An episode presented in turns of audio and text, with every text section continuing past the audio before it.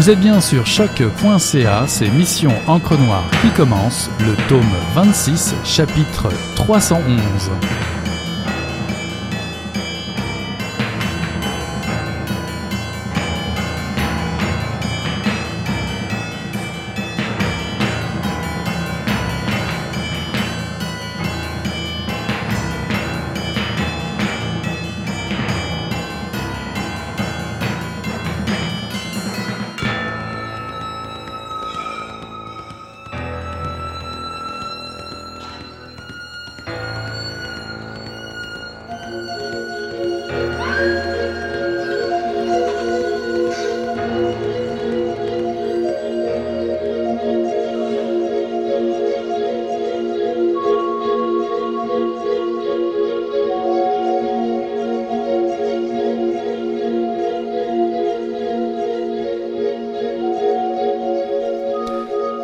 Bien sûr, les clients ont fui Paris au premier jour de l'insurrection, effrayés par les vociférations, les coups de feu, suivant l'exemple de tous les grands corps d'État, les élus, les magistrats, les policiers, dans un vaste mouvement de repli tactique qui préparerait mieux la contre-offensive. Il s'agissait aussi de mettre à l'abri les héritiers et quelques biens, en s'assurant que ce sinistre carnaval, cette épilepsie collective, cesserait bien vite. Las. Les choses ont traîné, il a fallu négocier avec les Prussiens, il a fallu rassembler ses forces, et depuis neuf semaines la ville n'est plus qu'une cour de ferme où l'on a lâché les animaux. Porcs, bœufs, vaches, chacune de ces espèces caractérisant les différentes spécimens de fiers à bras et de leurs femelles parcourant en armes les rues en prétendant instaurer un ordre de justice et d'égalité au service du peuple. On voit même se rengorger les poules de trottoir et les coqs arrogants s'égosillant sur leur tas de fumier pour commander leur bataillon débraillé. Rumeurs de basse-cour, bêtises, bestialité, vils instincts, emportements irréfléchis, enthousiasme grégaire. Ivrognerie érigée en mode de vie, le peuple, tel qu'en lui-même, débarrassé des lois qui le tiennent d'ordinaire en respect abrutis, lourdeaux et jouisseurs, aboyeurs et convulsifs. Voilà ce que produisent une guerre menée par des pleutres et des mois d'un siège terrible. La faiblesse face à l'émeute qu'on surnomme République ou démocratie. Une France abandonnée par son armée, gouvernée par des gens foutres, livrée désormais à la canaille exaspérée, et un châtiment qui se fait attendre.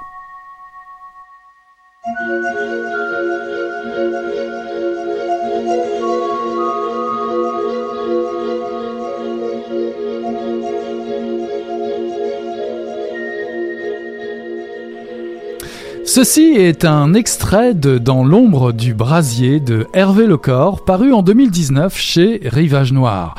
Nous retrouvons Henri Pujol ici, personnage malfaisant tiré de L'homme aux lèvres de saphir, paru en 2004 aux éditions Payot Rivage, un homme sauvage et implacable qui se perd dans la foule des boulevards à la fin de ce roman dans Paris assiégé par les Prussiens, passant sous un banon annonçant 2 francs 50 la livre de chien. Le vendredi 19 mai 1871, pour être précis, le dénommé Pujol sert d'homme à tout faire et plus particulièrement, il kidnappe des femmes pour les soumettre à l'œil pervers d'un photographe pornographe, Monsieur Charles, rencontré dans un bordel de la rue Saint-Lazare à Paris. Nous allons traverser les dix derniers jours de la commune de Paris, plus connue sous le nom de la semaine sanglante, l'aboutissement tragique de plus de deux mois d'insurrection au cœur de la capitale française. Le sergent Nicolas Bellec combat aux côtés des communards au sein du 105e bataillon fédéré, où il fait la connaissance de ses compagnons d'aventure, Adrien, jeune gamin de 16 ans, et un grand rouquin surnommé le Rouge. La blonde du sergent Bellec, Caroline, va faire partie des victimes de Pujol. Alors que les obus pleuvent sur les immeubles et les monuments de Paris intramuros, une course-poursuite fatale s'engage, conduite par Antoine Roch, promu commissaire de police par la commune, pour rejoindre le ou les criminels et libérer la bien-aimée. Quasi 40 ans après les barricades de l'insurrection de juillet 1832, rendu célèbre sous la plume de Victor Hugo et les traits de Gavroche, Hervé Lecor nous livre un portrait sanglant de Paris meurtri sous les bombes versaillaises. Le peuple crie et son écho nous poursuit à travers le temps et les époques jusqu'à aujourd'hui. J'ai le plaisir d'accueillir l'auteur ce soir à Mission Encre Noire. Bonsoir Hervé Lecor. Bonsoir. Alors vous êtes originaire de Bordeaux, du quartier de Bacalan, je ne sais pas si on le prononce comme ça. Euh, un... Euh, Bacalan on dit, mais ça revient au même. Ça revient au même. C'est le même quartier. un quartier qu'on dit populaire, c'est l'expression. Euh, vous avez enseigné le, le, français au sein de l'éducation nationale. Vous êtes l'auteur de plusieurs romans, dont les très remarqués L'homme aux lèvres de saphir, j'en parlais tout à l'heure, Les cœurs déchiquetés, Après la guerre, Prendre les loups pour des chiens, tous déjà présentés sur cette même antenne, et aussi Les Effarés. Nous en reparlerons un peu plus tard puisque le livre est réédité ces jours-ci au Québec euh, aux éditions L'Éveilleur. Il s'agit d'ailleurs de votre troisième roman sur un, sujet bien différent, mais quoique, on va en reparler. Alors que nous euh, laissions Pujol en proie à ses pulsions meurtrières sous l'emprise de rêveries malsaines, de délires enténébrés de poésie noire des chants de Maldoror, euh, d'Isidore Ducasse, dit conte de Lautréamont dans, dans l'Homo Saphir, aviez-vous déjà en tête l'idée de faire renaître euh, ce personnage dans, dans un autre roman. Non, pas du tout, parce que j'avais j'avais considéré L'homme à lèvres saphir comme un, un roman euh, autonome et solitaire, et je n'avais aucune intention de reprendre aucun des personnages, euh, encore moins Pujol, que je laisse pourtant filer à la fin, mais que j'avais laissé filer à la fin comme une sorte de principe du mal qui court toujours, quoi, qui quelle que soit la, la, période, euh, se rencontrera toujours par les rues, de par les rues. Et c'est en cours d'écriture du roman que j'ai hum, trouvé indispensable d'avoir. J'avais besoin d'un homme de main euh, qui accomplisse les basses œuvres de ce, de ce photographe pervers. Et l'idée, tout d'un coup, m'est venue de ce Pujol que, qui était toujours euh, utilisable, qui était toujours, comment on va dire ça, de service. Et l'idée m'est venue comme ça, en me disant, voilà, celui-là est toujours disponible, on va s'en servir. Et en plus, c'est un personnage que je connaissais bien, qui, euh, qui est très pulsionnel, dont, pour lequel les passages à l'acte ne posent aucun problème. Et c'était plutôt intéressant d'avoir ce personnage euh, euh, sans aucune morale, sans aucune notion du bien et du mal, et qui, comment dire ça, qui, pour lequel le passage à l'acte, enfin, voilà, qui, qui, qui peut se euh, dégoupiller, comme on dit, du, du d'un moment à l'autre. Et pour un romancier, c'est pratique d'avoir ce genre de personnage parce que on n'a pas besoin forcément d'aller expliciter en profondeur sa psychologie. Est-ce à dire que Pujol sera le personnage parfait pour euh, insinuer un fil d'intrigue euh, au sein d'un récit historique, un, récit historique pardon aussi aussi particulier que la commune, qui peut paraître intimidant a priori comme sujet abordé? Non, pour ce genre de roman, j'avais simplement non, c'est pas tellement que c'est le, le c'est le personnage parfait, mais disons que pour ce qui était de l'intrigue euh, euh, policière, avoir un personnage très très noir, très violent comme ça, c'était disons que ça m'est assez vite apparu comme une évidence de, de donner un peu de un peu plus de nervosité, d'inquiétude à l'intrigue proprement policière. Voilà, c'est pour ça que j'ai finalement euh, choisi de le, de le recycler. Mhm. Alors pourquoi avoir choisi euh, particulièrement cette, ce moment de l'histoire de France euh, qui est la commune, en tout cas la fameuse semaine sanglante?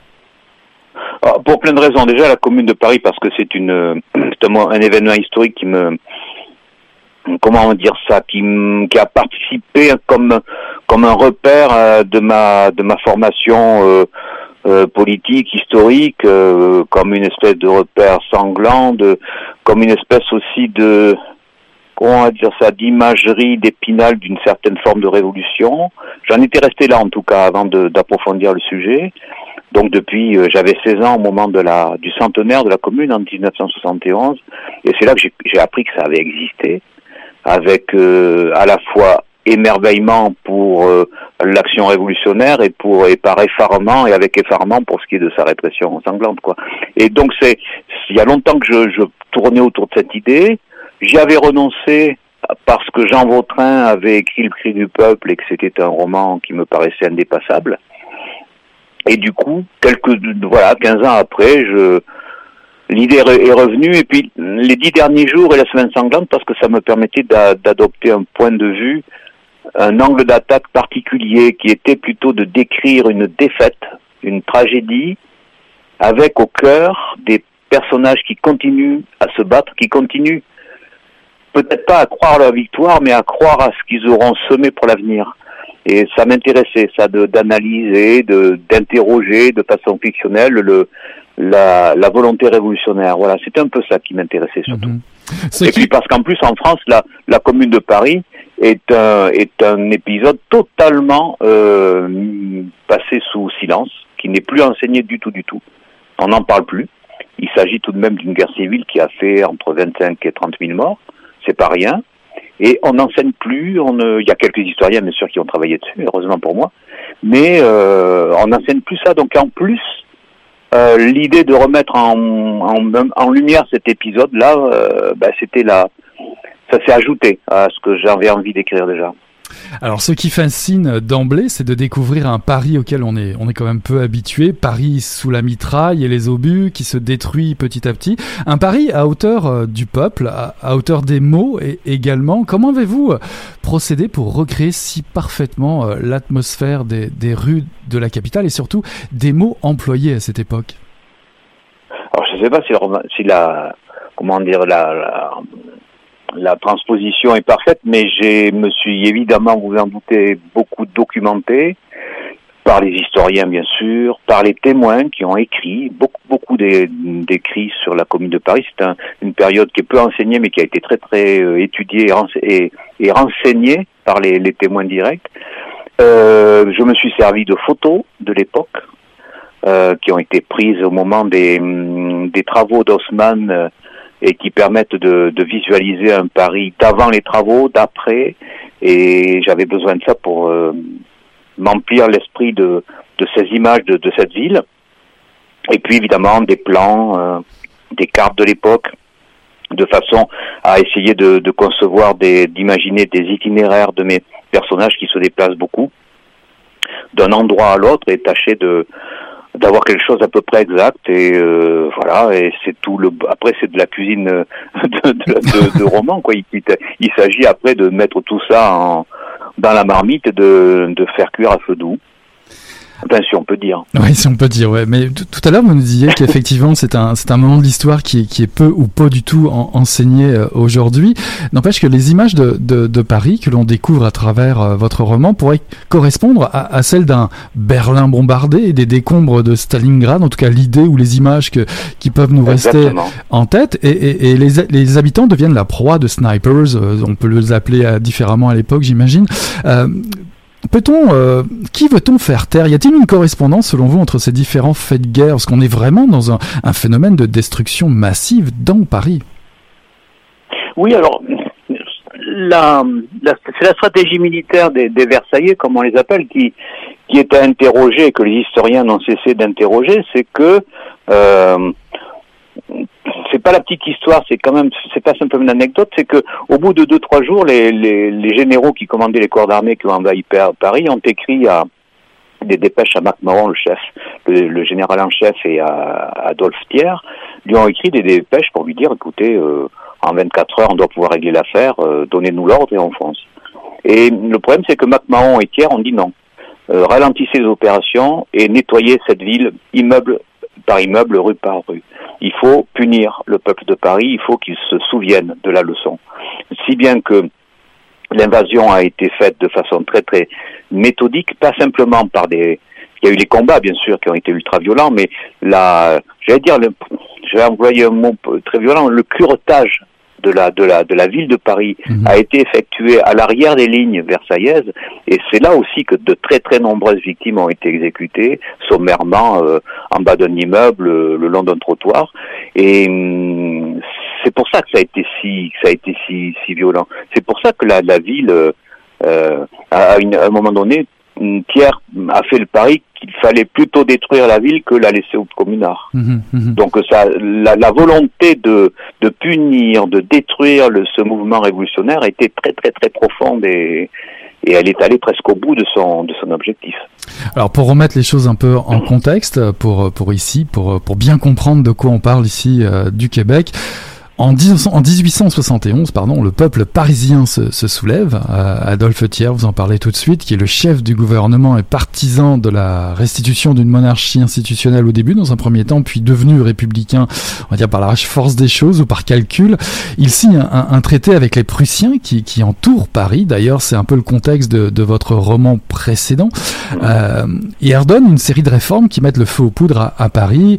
et Paris refuse la capitulation parce que pour Paris, c'est un peu un, avis de défaite qui jette le petit peuple dans la rue, un, peuple que l'on découvre démuni dans vos pages. D'ailleurs, de qui est constitué justement euh, ce peuple de Paris? Qui constitue les, rangs des communards? Des ouvriers, des artisans, mais pas seulement Alors des ouvriers, des ouvriers, des artisans, des, petits, des tout petits patrons. Euh, c'est ça le petit peuple de Paris. Euh, il y a assez peu, euh, ça je l'ai découvert, euh, à mon grand étonnement, mais c'est avéré bien sûr par les historiens, assez peu d'ouvriers de, des grandes fabriques, comme on disait à l'époque, des usines, puisque l'industrie est plutôt reléguée à l'extérieur de la ville. Donc Paris, c'est encore un prolétariat très très bien formé, très qualifié, plutôt plutôt bien instruit, et, et c'est eux qui sont le, le fer de lance de la, de, la, de la garde nationale, qui sont des gens très très hum, conscients politiquement, euh, très très engagés. Et c'est tout ce peuple-là, la garde nationale, c'est à peu près 20 000 hommes. Euh, il y en a eu un peu plus, euh, mais bon, c'est 20 000 hommes au début de, de l'invasion, quoi. Et c'est ce peuple-là. Et avec derrière, en arrière-plan, tout un tas de, comment on va dire ça, les, les femmes très très présentes, dans, au contact permanent, toujours en soutien, très très proche des combats, très très proche des combattants. Et voilà, c'est tout ce peuple-là, plus dans les quartiers évidemment, une popularité euh, de la garde nationale et des idées révolutionnaires pour les idées révolutionnaires très très très intenses quoi. Mhm. Votre récit se déplace, si j'ai bien noté, vous allez me dire si j'ai tort ou raison, se déplace d'est en ouest euh, et un peu au nord de la capitale parce que Versailles est bourgeoise, l'est est plus populaire. Est-ce que cette découpe de la ville, est-ce que vous avez découvert au cours de l'écriture euh, que vous avez découvert au cours de l'écriture reste à peu près la, la même aujourd'hui ou vous êtes vous baladé dans ces quartiers populaires de Paris ou sur les lieu, sur la scène justement où s'est déroulé, euh, où se sont déroulés les épisodes euh, de, la commune. Autrement dit, reste-t-il encore des signes de ce rapport de force euh, à Paris? Oui, la sociologie, la sociologie, la géographie sociologique de Paris a pas. Bon, aujourd'hui, il y a ce qu'on appelle la boboisation, la gentrification de, Paris. Bon, on est en train de quitter une époque, mais jusque jusque dans les années 60, allez, pour parler vite. Euh, la, la, sociologie de Paris a, est à peu près la même. terre que les quartiers ouest sont des quartiers aisés, bourgeois, n'ayant pas peur des mots, et les quartiers de l'est et du nord sont des quartiers ouvriers, prolétaires. Euh, quartiers populaires, quartiers où existe une très très grande convivialité, euh, une vie sociale très intense, etc. Donc, euh, j'ai pas eu beaucoup à me forcer parce que déjà la géographie sociale de Paris est en place à l'époque. Mhm. D'ailleurs, elle est très vite, hein, parenthèse, elle est, elle est à peu près la même dans toutes les les grandes euh, capitales européennes. Hein. On a à peu près la même géographie. L'Ouest toujours euh, plutôt aisé, l'Est toujours plutôt populaire et, et, ouvrier. Euh, tout ça en fonction des vents dominants, puisque les vents dominants rabattent les, les fumées des usines et les pollutions sur l'Est, laissant l'Ouest à l'abri. Mhm. Euh, on voit déjà que le souci de l'écologie était déjà bien compris par les classes euh, dominantes. Voilà. Alors vos personnages, euh, Nicolas Bellec, Joseph Favreau, dit le Rouge, ou Adrien, représentent ce peuple. Qu'est-ce qu'est-ce qui les fait adhérer au mouvement, selon vous, puisqu'on voit pas mal de fois quand même Nicolas, se demandait ce qu'il fait là. Croit-il à autre chose, je sais pas, un prolétariat européen ou que qu'est-ce qui a fait croire euh, euh, ces personnages à prendre parti au mouvement? Euh, je crois que ce qui les fait prendre parti pour la commune de Paris, c'est peut-être pas. J'ai pas fait de mes, trois personnages des comment on va dire des militants très très très théoriciens. Ils n'ont pas de ils n'ont pas comment dire d'analyse politique. Ils n'ont pas de de projet révolutionnaire bien bien en tête. Je crois que ce qui les motive, c'est d'abord euh, mettre fin à leur misère, à leurs conditions de, travail. Hein. À l'époque, on travaille 50, 50, 60 heures par jour. mettre fin à ça. ce qui les motive aussi, c'est essayer d'organiser, de, comment dire, de promouvoir un avenir à leurs enfants. Finalement, ce, à quoi ils aspirent, c'est à une vie décente, une vie, euh, oui, une vie décente, tout simplement. Et ils sont, ils savent bien que cette vie décente, on ne la leur accordera pas par bonté d'âme ou par euh, philanthropie. Euh, elle devra être arrachée. Et arrachée, en l'occurrence, par l'insurrection, par des mesures de réforme sociale tout à fait radicales à l'époque. Et je crois que c'est ça qui les motive. Et, et, il est vrai que c'est vrai que, Nicolas se demande souvent ce qu'il fait là parce qu'il voit la défaite arriver. Mhm. Et à un moment donné, je crois qu'il motive son combat en disant, je le lui fais dire d'ailleurs, bah, je sais pas si on s'en sortira, je ne sais pas si euh, on, on, sauvera notre peau, mais du moins aurons-nous euh, œuvré peut-être pour l'avenir, pour les gens qui plus tard se rappelleront euh, notre combat, euh, et reprendront peut-être le flambeau. Mhm. C'est peut-être ça l'idée qui, qui les guide. Enfin, voilà, j'ai pas voulu faire de mes, de mes personnages des, des, dirigeants politiques. Ce sont des gens qui ont de, à la base une conscience de classe et une conscience politique qui leur permet simplement de se révolter et de savoir à peu près pourquoi ils se révoltent. Mhm. On sent quand même une, une forte solidarité euh, au sein des, des, fédérés, comme on les appelle. Néanmoins, vous n'êtes pas dupe, il y, a, il y, a, une part de fatalisme très forte, vous en parlez euh, tout à l'heure en introduction, quant, quant à l'issue de, de l'insurrection. D'ailleurs, c'est Monsieur Charles Gantier, euh, un personnage assez noir, mais on en reparlera peut-être un petit peu plus tard ou tout de suite, en tout cas, qui parle de, de coq arrogant en, en, en, parlant du peuple, un peuple qui s'égosille sur le, son tas de fumier, d'ivrognes emportés par leurs vils instincts, incapables de s'organiser. Alors les, dés sont jetés assez tôt pour l'avenir du mouvement. Oui, bon, les, dés ils sont jetés euh, très franchement quand on relit les historiens et les comptes rendus d'époque. Euh, on, les dés sont jetés dès la pratiquement dès la fin avril, quoi. On commence déjà à voir que les troupes versaillaises qui s'accumulent sont sont énormes, très très bien équipées, très très bien est commandé et, euh, et comment dire et entraîné. Et quant à quant au, comment dire quant au vocabulaire qu'utilise euh, Charles Gantier, donc ce ce photographe pervers et pornographe, euh, je me suis contenté de reprendre euh, dans les édulcorants même les termes qui ont été utilisés à l'époque par les écrivains par les, les écotiers, les, on appelle ça des, éditorialistes aujourd'hui, mhm. des journalistes qui à l'époque commentaient en ces termes-là et injuriaient en ces termes-là euh, le peuple de Paris et les communards. Donc Gantier, finalement, je, je, je, lui mets dans la bouche des, des mots qui ont été écrits, imprimés, et que je me suis contenté de reprendre une espèce de, de, de violence de classe euh, euh, incroyable, quoi, un, un, désir de destruction et de, et de revanche tout à fait impressionnant. Donc voilà, Gantier, il est, euh, il est, il est à la fois lucide, il voit bien que ça va bien tourner, en tout cas de son point de vue, et euh, il a les mots qu'il faut, les mots qui ont été utilisés à cette époque-là pour qualifier le peuple de Paris. Et, et, pourtant, ce peuple est, est, inventif et, et, créatif, puisque si je prends euh, l'image à l'image de, de, de, Caroline, l'infirmière de campagne, euh, la, la, commune, c'est aussi un, un, projet social révolutionnaire. On croise euh, Louise Michel dans le livre, euh, euh, une refonte de classe qui, qui, qui laissait une large part, place aux, aux, femmes est prévue, en tout cas dans, dans, les textes. C'est un mouvement progressiste. J'ai lu quelque part qu'il s'est créé plus de 70 journaux en 72 jours oui, créatif à tout point de vue parce que c'est vrai que on, c'est vrai que quand je me suis euh, penché vraiment sur le sujet, j'avais j'avais de Paris une idée d'une ville euh, sous tension. Euh, un peu noir, un peu sombre, un peu désespéré, attendant le, attendant l'assaut, et, et, dans un état d'agitation, de désordre permanent. En fait, il n'en a rien été. C'est-à-dire qu'à partir du moment, à la fin mars, euh, puisque l'insurrection débute le 18. À partir du moment à la fin mars où les bourgeois, en gros, et tout l'appareil d'État euh, sont partis à Versailles, euh, finalement Paris est livré à, lui-même, le peuple est livré à lui-même, et contrairement à ce que ont affirmé ou pouvaient redouter les bourgeois, ça n'a pas été du tout la purée, le massacre, la destruction. Tout de suite, tout s'est organisé. C'est-à-dire que la commune a organisé des élections. La commune de Paris, c'est pas un putsch, ce sont mhm. des élections. Alors mhm. certes, les bourgeois n'y ont pas participé pour pour les raisons qui leur appartiennent, mais ça a été, il y a eu des élections. Un comité de la commune a s'est mis en place et s'est mis surtout au travail.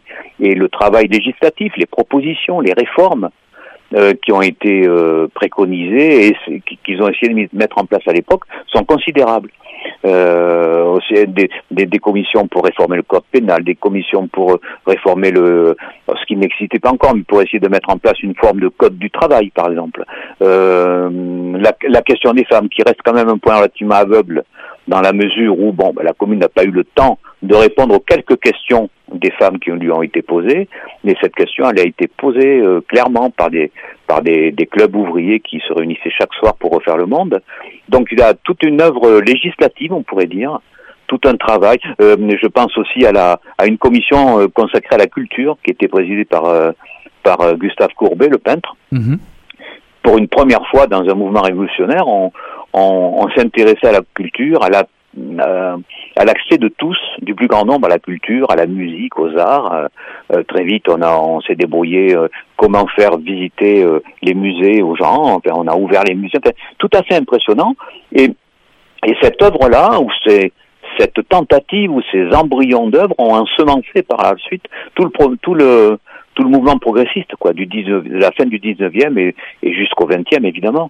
Et ça, c'est passionnant. On oublie beaucoup ça, parce qu'on a de la commune, évidemment, ce qui reste, euh, c'est un peu mon bouquin aussi, ce sont les combats, la sauvagerie des, des combats, mais hum, il y a cette œuvre-là. Mhm. Alors, j'avais pas le temps, ni le volume, euh, ni l'intention de m'occuper de ça, je suis pas historien, mais euh, faut pas l'oublier, quoi. Il y a tout ça. Et ça aussi, ça nourrit l'espoir. Les gens voyaient bien qu'une œuvre sociale, qu'une œuvre politique était en train de se mettre en place. Hum, d'ailleurs, Bellec et, ses trois compères, j'ajouterais euh, Caroline, définissent bien une ligne forte du roman, c'était cette étincelle d'espoir dont vous parlez, l'espoir en, l'âme humaine, une forme de, de stabilité au sein de la révolte qui est dérangée par euh, les Versaillais, certes, mais mais qui va vers la vie, tandis que Pujol, Gantier, euh, Clovis représentent plus une, forme de brisure plus mortifère. Euh, ça témoigne un peu des, des, marges de la vie urbaine qui rappelle, bah, ça rappelle l'autre Amont hein, du, du, roman précédent, ah. euh, mais une espèce de, de, de de nihilisme européen qui se met en, bah, qui est déjà en place, mais qui va, qui va continuer peut-être arriver jusque la guerre, hein, les grandes guerres derrière.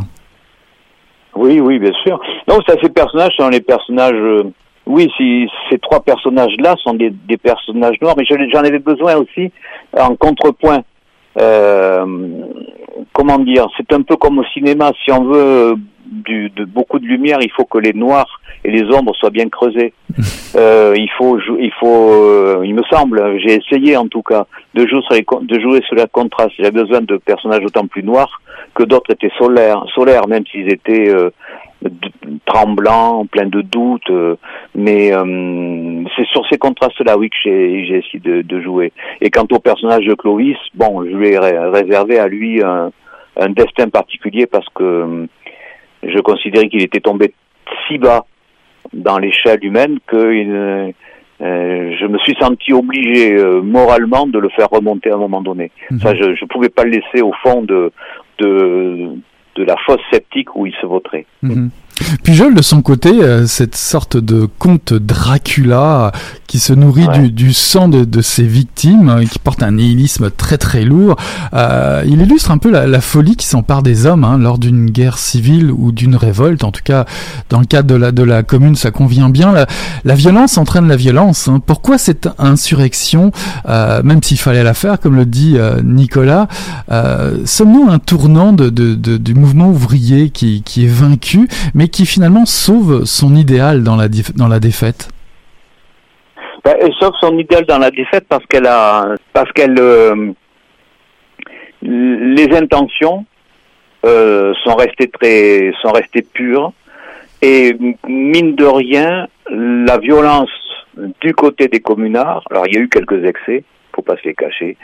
Il y a eu quelques exécutions d'otages qui ont été euh, décidées après d'ailleurs des polémiques euh, interminables dans le comité de la commune, c'est-à-dire que les gens n'étaient pas d'accord pour euh, pour fusiller certains otages en représailles d'ailleurs à des à des fusillades versaillaises, hein, il faut pas l'oublier. Mais la commune a été un mouvement en tout cas en, elle-même assez peu violent. C'est-à-dire que euh, il y a une violence symbolique à l'égard du, clergé, par exemple. Les églises ont été ont été euh, en quelque sorte collectivisées euh, et les curés fichus dehors. Bon, ça, il n'y a pas de doute là-dessus. Évidemment, on peut penser qu'une partie de la population a vécu ça plutôt mal, comme une espèce de violence intolérable. Mais sur le plan de la violence physique ou militaire, la Commune de Paris reste un mouvement très globalement peu violent. Euh, en dehors de quelques excès qui ont été commis et qu'on peut toujours euh, qu'on peut toujours regretter. Bon, euh, après euh, il y a prescription et puis bon, il est difficile de, dans ces moments-là de d'éviter les les débordements. Non, la, la, la, du coup la commune elle a elle a comment dire, elle a sauvé son idéal avec en plus la parce qu'en plus elle a bénéficié, si je puis dire, de façon un peu cynique, elle a bénéficié de son statut de martyr. C'est-à-dire qu'on on l'a tellement massacré la, haine bourgeoise versaillaise l'a tellement euh, poursuivi qu'on peut finir par se dire que si ces gens la haïssaient tant, c'est qu'il y avait peut-être de bonnes raisons. Et les bonnes raisons en question, c'est que ces idées étaient plutôt bonnes. Et, et, donc effrayer le effrayer ce qu'on appelait le camp de l'ordre à l'époque. Mhm. Alors évidemment, l'énorme surprise, euh, c'est de prendre des éclats d'obus à peu près à toutes les pages ou presque. Euh, les fenêtres explosent, Paris est défiguré. On s'étonne presque de, de, le lire. Ça, ça, a été vraiment un vrai massacre. Euh, un, ça, ça, a été certainement aussi un sacré défi d'écriture. Euh, Aujourd'hui, on se révolte pour des bris de pierre sur l'Arc de Triomphe, mais la, la capitale, se rend-on compte, a connu bien pire que cela, que des cinq égratignures. Vous, je vous cite, vous dites Paris s'étendait hostile, plein de gouffres et d'enfers cachés, et elle faisait l'effet d'une naufragée au milieu d'un océan de pierre et de fer. C'est absolument mmh. affolant. Oui, bah, oui, oui, ça, l'invasion était. Quand, quand on parle de, de guerre civile, c'est pas uniquement par plaisir, pour le plaisir de reprendre le, l'expression de Marx dans son livre La, guerre civile en France, euh, c'est que c'est une vraie guerre. C'est-à-dire que l'armée euh, régulière, on va dire, celle de Thiers et de MacMahon, envahit la ville avec à peu près 60 000 hommes euh, parfaitement entraînés, équipés de, je de plusieurs centaines de pièces d'artillerie, et on se bat à la mitrailleuse, à coups de canon dans les rues. Du côté de la commune aussi, il y a de l'artillerie et des mitrailleuses. Hein. On essaye de se défendre du mieux qu'on peut, sauf que les, systèmes de défense euh, euh, communards sont très très faibles, mal organisés, mal commandés. Bon, ça a été un peu la confusion, mais les bombardements ont été absolument intenses. Mhm. Et il y a une légende qui court sur la commune autour de la de ce qu'on a appelé les pétroleuses, qui auraient mis le feu à la ville euh, pour se venger. Euh, bon, c'est une légende. On, là, tous les historiens s'accordent pour dire que, allez, 80% des destructions dans Paris ont été l'œuvre des bombardements, des bombardements versaillais, qui bombardaient en plus avec des bombes incendiaires. Mhm. Hein, par exemple, le, les Tuileries ont brûlé une première fois euh, à la fin avril, début mai, euh, avec à cause des bombes incendiaires qui étaient qui étaient lancées depuis le, le Mont Valérien. Hum, l'incendie a été éteint. Euh, et après, quelques communards ont refichu le feu là aux Tuileries pendant la semaine sanglante. Et ce sont à nouveau les pompiers de Paris, qui étaient tous communards d'ailleurs, ils faisaient partie d'un bataillon particulier. C'est eux qui ont éteint l'incendie pour sauver le musée du Louvre qui était directement menacé par l'incendie. Donc là, en plus, la contradiction, les gens se sont foutus sur la gueule à l'époque pour savoir s'il fallait mettre le feu au Louvre ou pas. Donc vous voyez, c'était la, confusion dans laquelle euh, les gens absolument désespérés et, enragés se sont retrouvés parfois. Mhm. Alors il y a évidemment des, des courses poursuites fatales dans, dans, les rues de Paris. On y transpire, on s'essouffle avec vos personnages. C'est vraiment un traitement de la commune assez euh, contemporain. C'est quasiment cinématographique, hein, renforcé par une fin un peu mythique où plane le, le fantôme du retour de l'ange vengeur, euh, le bras armé de la, ah. de la vengeance ouvrière. les communards aujourd'hui seraient jugés des terroristes hein, de gauche, hein, je pense. Me revient d'ailleurs à la mémoire les mots de Jean-Patrick Manchette sur le terrorisme gauchiste. Il disait Le terrorisme gauchiste et le terrorisme étatique, quoique leur mobile soit incomparable, euh, sont les deux mâchoires du même piège à con. Ça vous parle, ça? 100% d'accord. 100% ah d'accord. Ah oui, mais 100% d'accord, évidemment. Non, non, la, fin du bouquin, euh, euh, la toute fin, enfin, c'est la légende du dernier tireur. C'est-à-dire, il y a une légende qui court, les historiens sont tout à fait d'accord. C'est une, c'est une trop jolie légende pour pas être reprise dans un roman. Euh, c'est l'histoire du dernier tireur qui, dans la dernière barricade, tient tête à, à tout un escadron, euh, un, tireur d'élite qui abat les hampes des drapeaux au fur et à mesure qu'ils sont, qu'ils sont dressés. Et ça, j'ai voulu, euh, euh, j'ai voulu garder ça. Quoi. Là, je me suis fait plaisir euh, avec cette, cette figure un peu mythique. Et non, c'est voilà, c'est pour ça que j'ai euh, je l'ai gardé celui-là. Mm Oui, ça j'ai beaucoup aimé euh, raconter cette euh, cette histoire qui est présente. Alors on ne sait pas trop si c'est une légende, si c'est une une construction un peu un peu mythique, mais peu importe. Moi, ça m'a bien plu.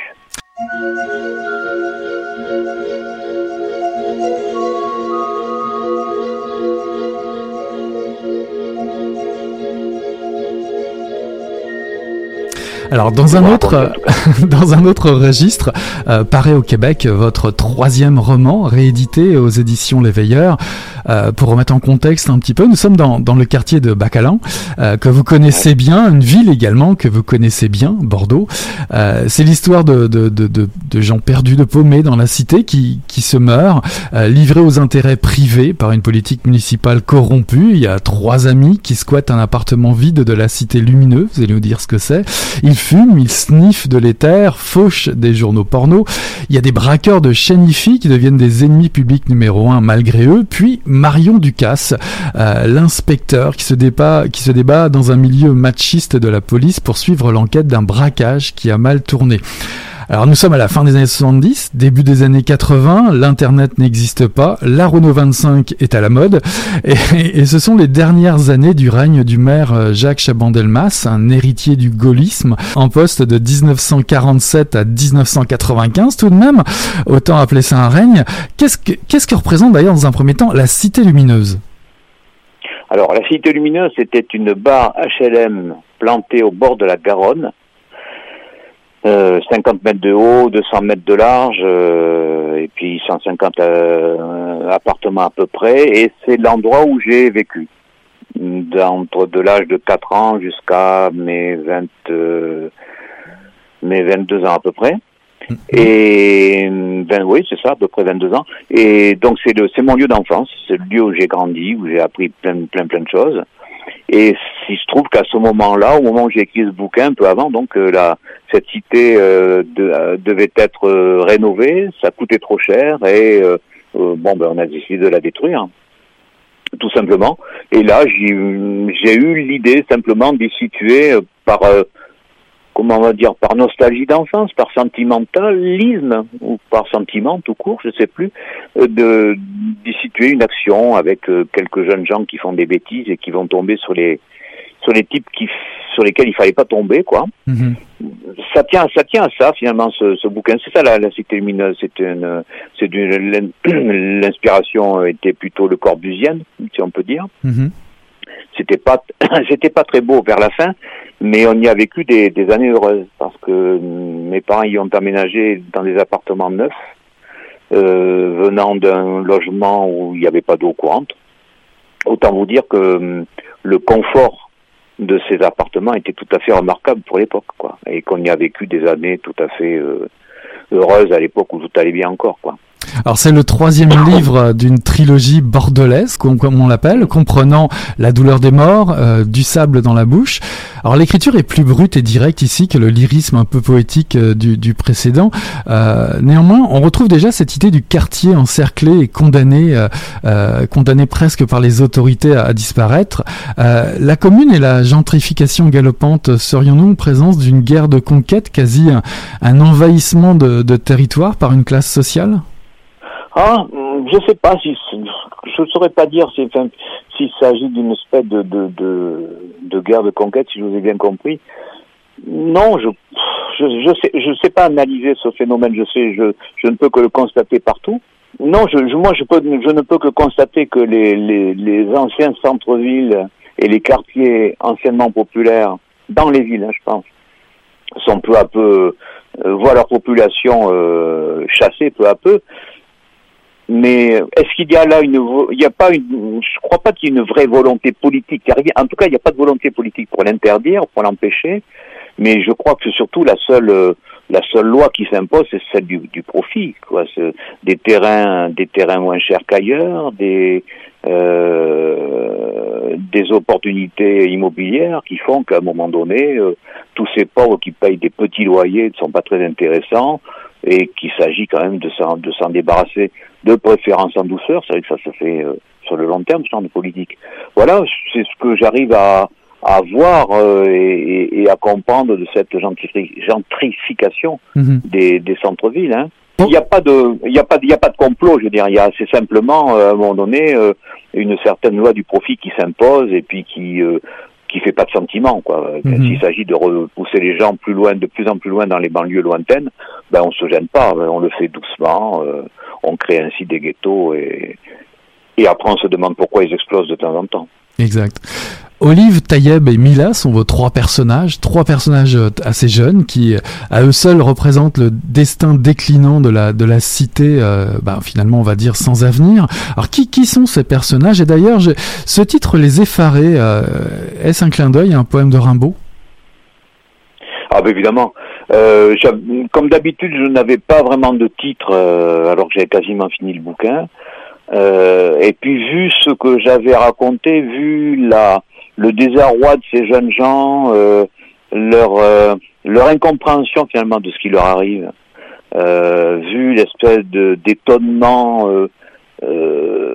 dans lequel ils sont presque toujours face aux conséquences de leurs actes, bah, très vite le titre du, du poème de Rimbaud m'est venu quoi. Mhm. Euh, et puis c'est un poème que j'adore. J'ai été prof et je le j'ai j'ai enseigné, enfin j'ai étudié souvent ce, ce poème avec mes mes élèves, y compris les plus jeunes, et ces, gamins qui regardent un boulanger, le boulanger faire son pain en pleine nuit, eux, dans le froid, et prenant la chaleur de l'atelier, euh, enfin du, fourni dans la figure. Non, ça m'est venu aussitôt. voilà, les effarés de notre temps, c'est ces jeunes gens qui sont euh, hum, face à la à la consommation, au consumérisme, euh, qui n'en ont pas les qui n'ont pas les moyens, qui n'ont pas les codes, et qui d'une certaine façon sont les effarés que pouvait apercevoir Rimbaud dans les rues de Paris mhm. ou de son, son village ou de sa ville. Donc euh, ça m'est venu assez facilement. Donc ces trois ces trois jeunes gens qui qui rêvent d'ailleurs et qui ont aucun moyen qui n'ont aucun moyen pour le pour l'atteindre cet ailleurs et qui donc se cognent au mur et comme ce sont des murs de béton évidemment ils se font mal. Alors vous qui avez vécu euh, dans la cité euh, lumineuse, avez-vous eu aussi un quatorzième étage qui s'appelait le, bunker? Et est-ce que ce dernier étage n'est pas un refuge maudit pour ces, euh, pour ces jeunes, une espèce de faux semblant de refuge qui domine le monde, mais pas pour longtemps finalement? Bah, c'est un faux refuge, évidemment. Bon, ils sont en plus, je connais cet appartement là où je les ai cités, j'avais un copain qui, qui y habitait, donc et j'étais toujours. on avait un point de vue. Il fallait il faut dire que depuis cette cité qui n'avait pas de vis-à-vis, on n'était pas dans une euh, dans un grand ensemble avec plusieurs immeubles. On avait d'un côté la Garonne, de l'autre côté l'étendue de la ville et des, nouveaux quartiers de Bordeaux Nord. Euh, il n'y avait pas de vis-à-vis. On avait un point de vue sur tout, tout Bordeaux, tout à fait extraordinaire. On était à 50 mètres de hauteur et on voyait tout.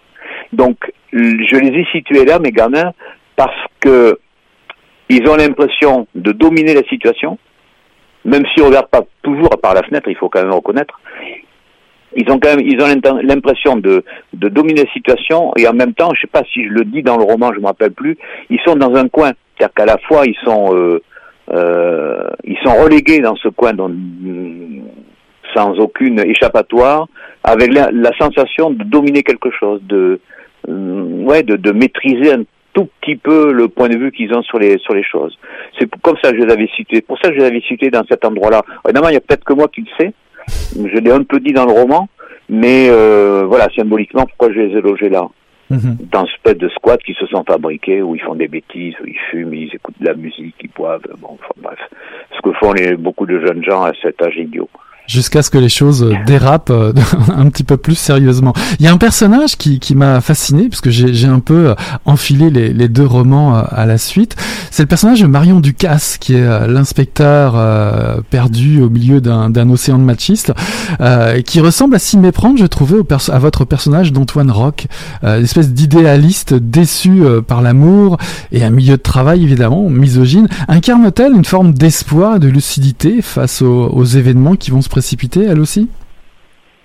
Oui, oh, c'est vrai que d'une certaine façon, alors je suis peut-être un grand naïf, mais vous parlez d'Antoine Rock, mon personnage de la, commune de Paris, mon policier, si je puis dire, mon policier occasionnel, mais qui prend goût à ça. Euh, j'ai la faiblesse de croire qu'il existe des policiers qui font bien leur travail et qui le font avec un vrai esprit de service public. Voyez, c'est dans la période actuelle en France, c'est une position assez difficile à, à exprimer vu le contexte actuel, mais j'ai la faiblesse de croire ça. Donc, euh, je me plais par moments à, à, décrire ce genre de personnages ben, qui croient en leur travail, qui ne sont pas des, qui ne sont pas des cow-boys, qui sont des, des gens bien, et, et ma Marion Ducasse, du coup, euh, effectivement, elle se, elle est, elle est femme flic à une époque où il, en, où il y en avait encore assez peu dans la police française. Depuis, ça a beaucoup changé, heureusement. Mais c'est une femme flic qui, comme vous le disiez tout à l'heure, qui se confronte à la, à l'ambiance machiste, stupide, grossière de la, de la jante masculine, surtout dans la police, quoi. Donc, euh, elle a un double statut, quoi. À la fois, c'est une, c'est une femme bien, et c'est une femme. Euh, du coup, ça, ça lui pose plein de problèmes. Alors pour finir, euh, vos livres, peut-être euh, malgré vous, sont de puissants témoignages impressionnants de la réalité sociale et politique qui, qui émanent de, de plusieurs époques. Et il se dégage une parole sauvage, brute, celle, celle de la rue.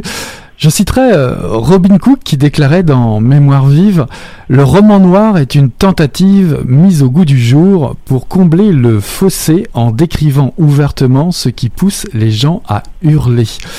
Euh, est-ce que vous partagez euh, cet avis? Oui, complètement. Ouais. Savoir pourquoi ce qui pousse les gens à,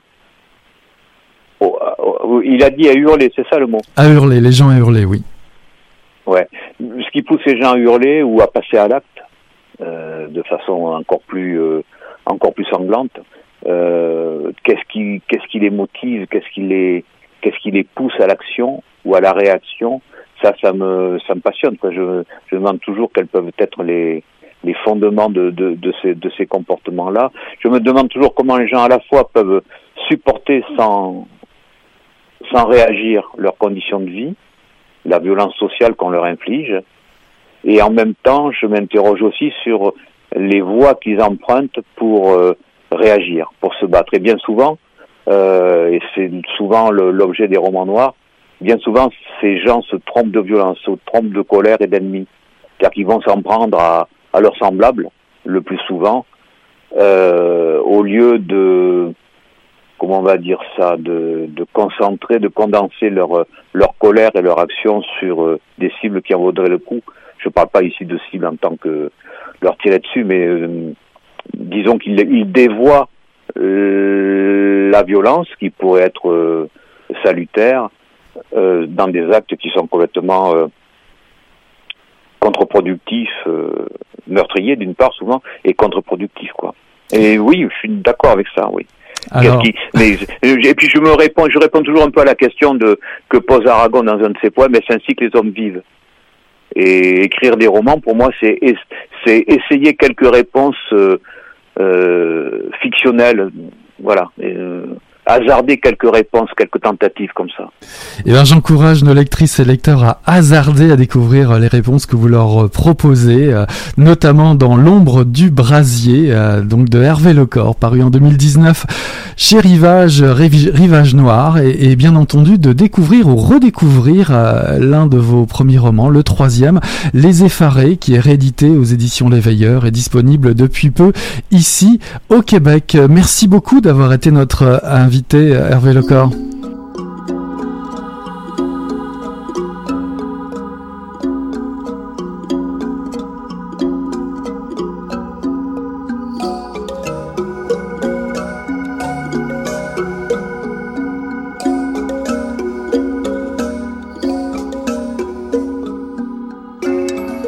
Cèdre n'était pas d'accord avec le plan de Corbeau, qu'elle trouvait incroyablement cruel. Comment Corbeau pouvait-elle envisager de rendre les gens malades? Pourtant, Cèdre n'avait aucune autre solution à proposer. Toutes deux étaient tiraillées par le dilemme de faire sortir les villageois de leur demeure et de les forcer à s'immerger dans le monde en mutation des autres. Depuis cent ans, les tentatives en ce sens n'avaient guère connu de succès. L'interdiction de leurs coutumes avait beau avoir été levée trois ans plus tôt, les villageois agissaient comme s'ils ne voulaient pas faire partie du monde de ces autres. Leur mutisme s'accompagnait d'une étrange paralysie.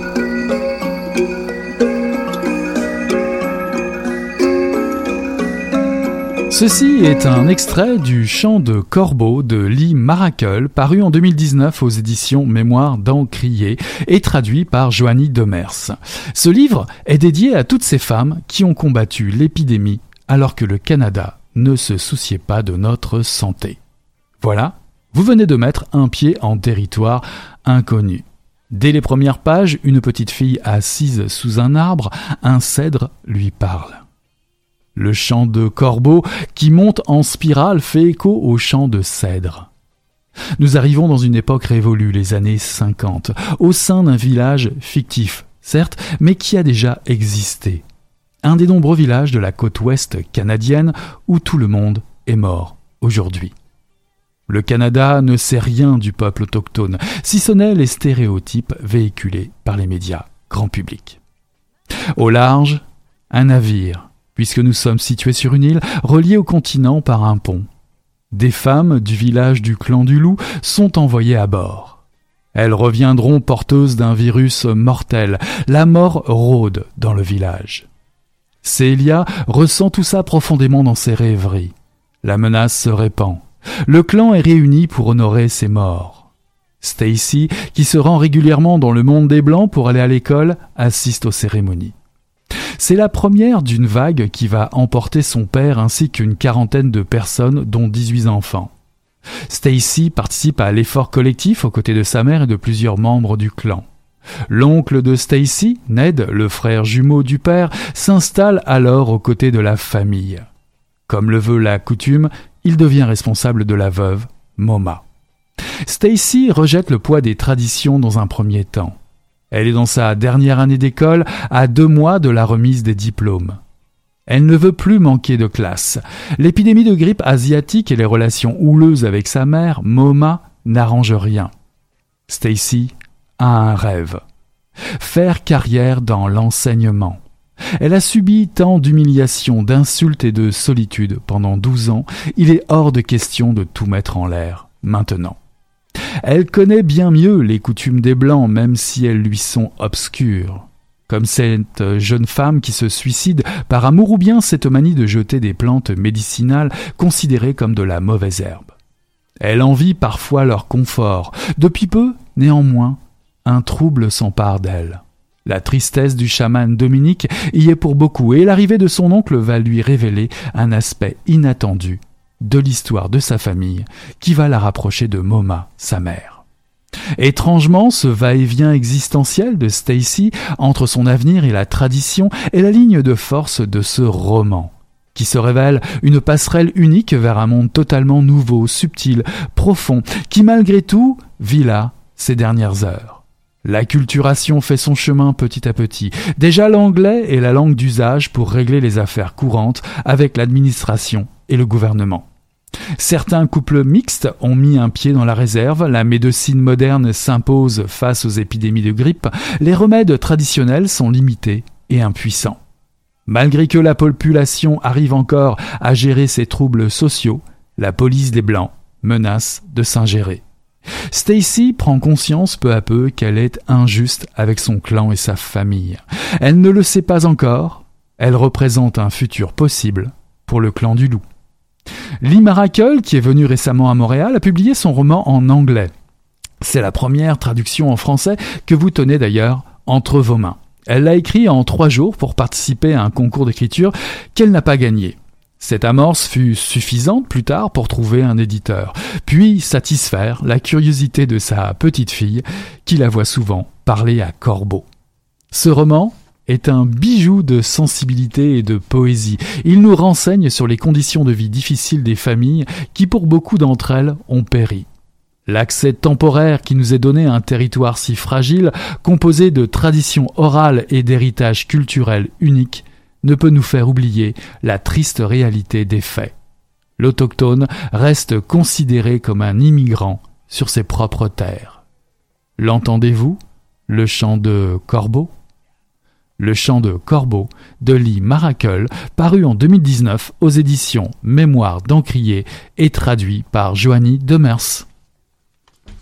Voilà qui conclut Mission Encre Noire, le tome 26, chapitre 311. J'ai eu le plaisir de recevoir dans une longue entrevue Hervé Lecor pour présenter Dans l'ombre du brasier, paru en 2019 aux éditions Rivage Noir, ainsi que la réédition de son troisième roman, Les Effarés, paru aux éditions Les Veilleurs en 2019 et euh, disponible actuellement au Québec. Je vous ai également présenté Le chant de Corbeau de Lee Maracle, paru en 2019 2019 aux éditions Mémoire d'Encrier, traduit par Joanny Demers. Voilà, on tourne la page et on se dit à la semaine prochaine. Salut là